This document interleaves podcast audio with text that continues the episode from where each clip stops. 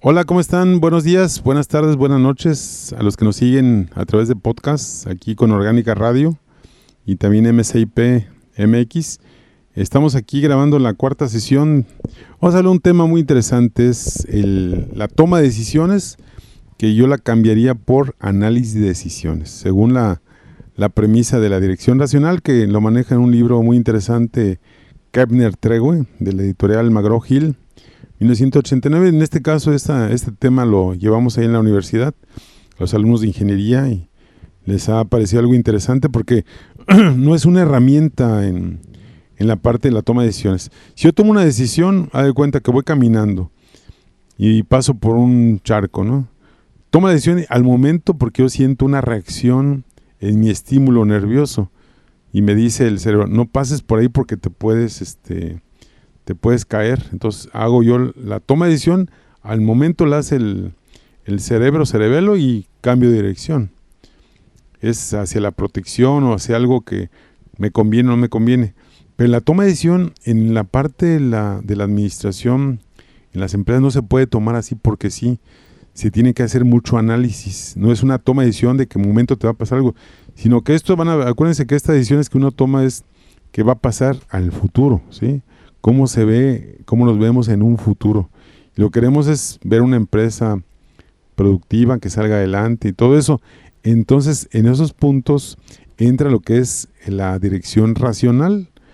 Entra mucho el cerebro, ni modo, para un análisis de decisiones. Yo, ya no una toma de decisiones, según los autores de Carmen Trewe. ustedes quieren comprar ese libro, está en Amazon, nada más está en inglés. Ahorita se los voy a interpretar aquí en español. Eh, curioso de ese libro, el, antes sí se vendía en español, lo tenemos ahí en la biblioteca en la universidad. La edición hace como 10 años, la dirección racional, que ahorita es la misma, nada está en inglés, pero lo que me encontré es que ya lo autor ya no lo venden en español porque lo que te vende es la asesoría en la dirección racional para el análisis de decisiones. No se vende ahorita porque les digo, si ustedes compran el libro, les venden la asesoría y les regalan el libro, ¿sí? Si lo encuentran, qué bueno, está en Amazon, búsquenlo. Eh, lo importante que quiere el autor, los autores, Kepner Tregoy, eh, que ustedes entiendan lo que es el concepto. Son herramientas mucho en... No son como un sistema de calidad, eh, mucho ojo.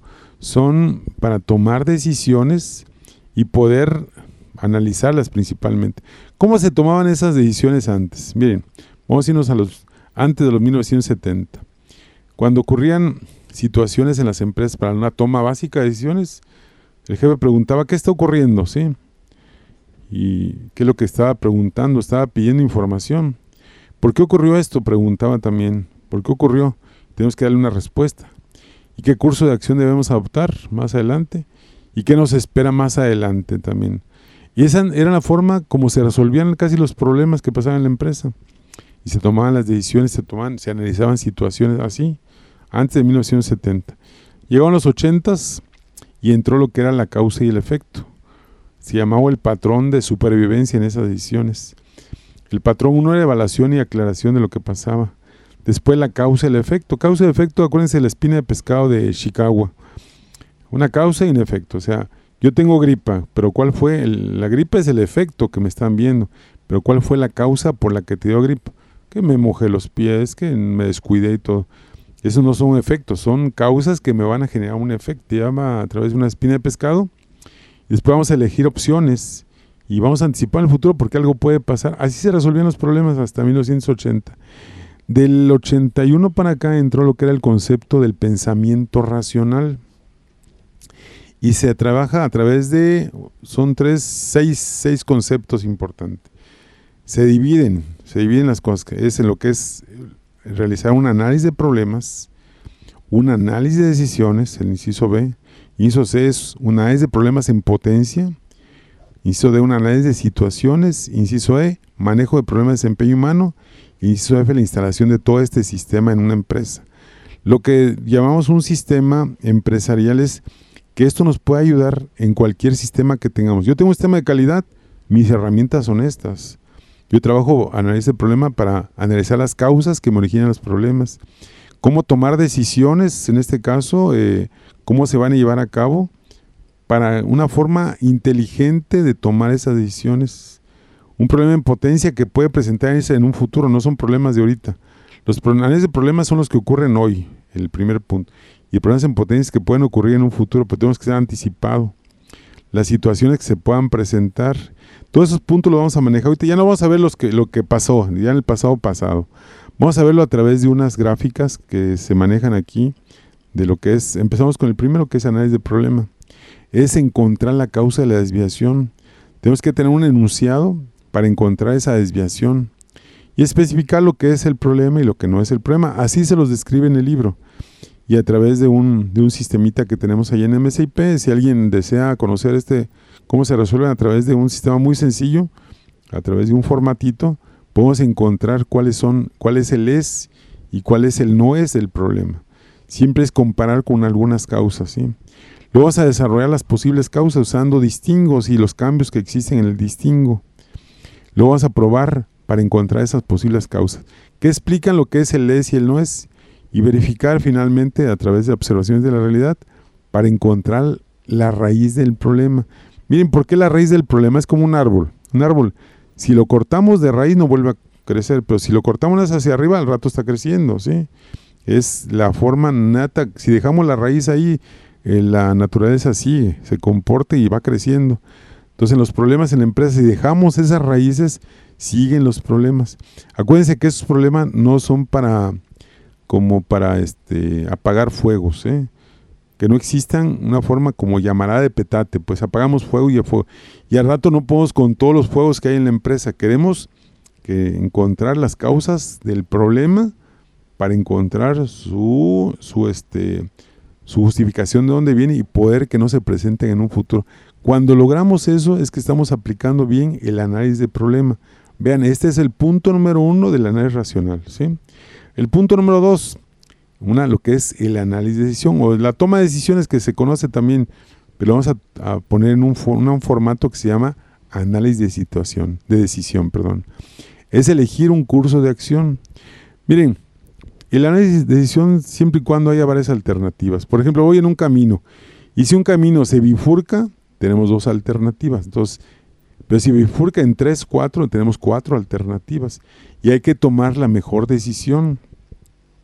Esa mejor decisión se hace a través, igual, un enunciado. Vamos a ver la relación, relación de esas decisiones con anteriores y posteriores y establecer unos objetivos que sean claros. Va a haber unos objetivos que son obligatorios, que tienen que cumplir, si se pasan o no pasa. Es el primer filtro que hacemos como si fuera un tamiz. Si esos objetivos pasan, por ejemplo, vamos a instalar un equipo que pese, eh, queremos un equipo que no pese dos toneladas porque el piso donde va instalado me aguanta hasta dos toneladas. Esto es un objetivo obligatorio. Por ejemplo, si yo quiero comprar un equipo que pese tres toneladas, la obligatoriedad ya no va a pasar. La primera decisión me va a decir, está descartado. Si pesa menos de dos toneladas, entonces pasamos. ¿Por qué? Porque si no se va a caer en el piso. Necesitamos un, concreto más este, estructural para que pueda trabajar. ¿sí? Entonces vamos a clasificar eso en obligatorios que van a tener límites o deseados que tienen peso relativo. Pesos relativos son, vamos a comparar costos, si pueden ser en peso relativo, ¿sí? Con esas alternativas vamos a ver cuál es la que mejor conviene y vamos a comparar para elegir entre lo que pasó y no pasó, entre los deseados y no deseados, y la que mejor me arroje una decisión es con la que la decisión que voy a tomar. Sencilla matemática a través de gráficas, podemos sacar cuál sería una buena decisión para un curso de acción. ¿sí? Otro punto que es el análisis de problemas en potencia. Ya vimos el análisis de problemas, son problemas que se presentan actualmente. Por ejemplo, una fuga de un equipo es a través, se, se logra resolver a través de un análisis de problemas. Pero un análisis de problemas en potencia que sea lo que se pueda anticipar en un futuro. Es para asegurar el éxito de un plan de acción. Hay que describir el plan de acción, por ejemplo, voy a hacer una, una este, inclusive aquí con Polo. Vamos a mañana a grabar en, en lo que es marqueteros, pero imagínense que no esté preparado el, por si ocurren, eh, ocurren situaciones. Que se vaya la luz, la energía eléctrica. Tiene que estar anticipados con una planta de energía eléctrica para que todo salga bien, para asegurar el plan del éxito que no tengo un, este presentador, tengo que asegurarme con dos o tres presentadores. O sea, ¿cómo asegurar que lo que voy a hacer voy a tener éxito? Eso se usa mucho, por en inauguraciones, se usa mucho en los eventos que tenemos en, en las graduaciones, por ejemplo, estar anticiparse qué es lo que puedo yo ver en un futuro para que no me ocurran cosas que siempre ocurren, como dicen, ah, ya estamos en México. No, no, no. Olvídense, eso es un paradigma. ¿eh? ¿Cómo anticiparnos para que las cosas no ocurran?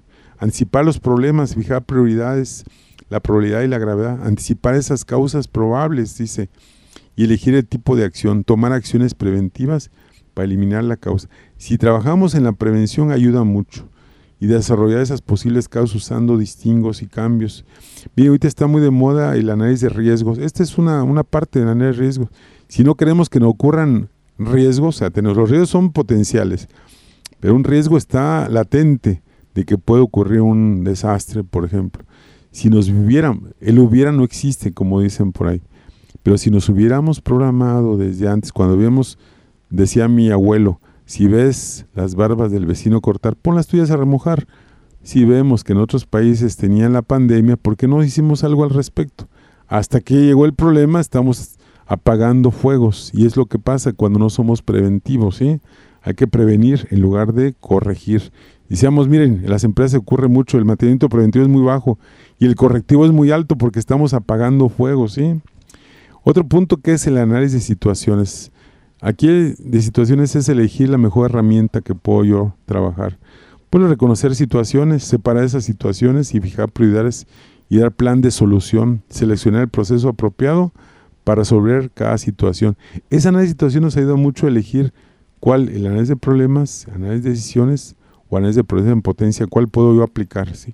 Y otro punto que es más difícil es con la gente, es el manejo de problemas de desempeño humano. Ahí tenemos que trabajar con la gente y no es lo mismo que trabajar con una máquina.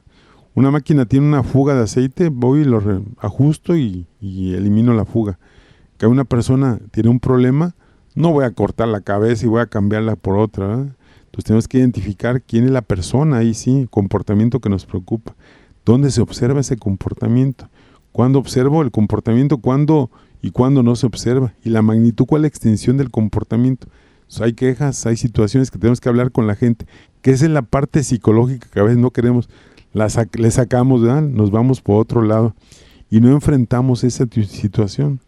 Entonces, bajo ese concepto de la premisa racional, se ideó todo el modelo, ese modelo me tocó hacerlo a mí en el doctorado, para llevar a cabo el modelo de Kemner Trego en 1997 fue eso. Pero primero tenemos que trabajar mucho en equipo, conocer los paradigmas, la resistencia al cambio, conocer mucho el cliente, trabajar con liderazgo para poder entrar ya a los conceptos racionales y ahí sí aplicar el análisis de problemas, el análisis de decisiones que son el tiempo presente, acuérdense. Luego en el futuro, realizar análisis de problemas en potencia. Luego en un anticiparnos, elegir una herramienta que es el análisis de situaciones y el manejo de problemas de desempeño humano.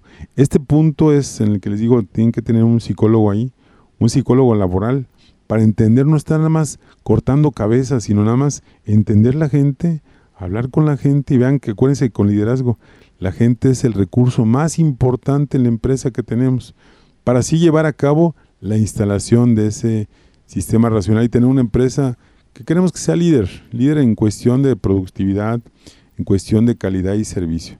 Este fue el, el cuarto podcast que tenemos con ustedes. Les recomiendo este podcast en Orgánica Radio, www www.organicaradio.com o también en la plataforma de MSIP, Mejora Continua Instalaciones de Procesos. Ustedes nos pueden contratar ahí en la plataforma. Denos sus datos, por favor, y les mandamos información al respecto de lo que vieron en estos cuatro podcasts en www.mcipmx.com y ahí estamos en contacto. Cualquier cosa de asesoría para este punto, MCIP está a la asesoría de las empresas, organizaciones mediana, pequeña o grande que podamos estar al servicio de ustedes y de México. Muchas gracias, nos vemos.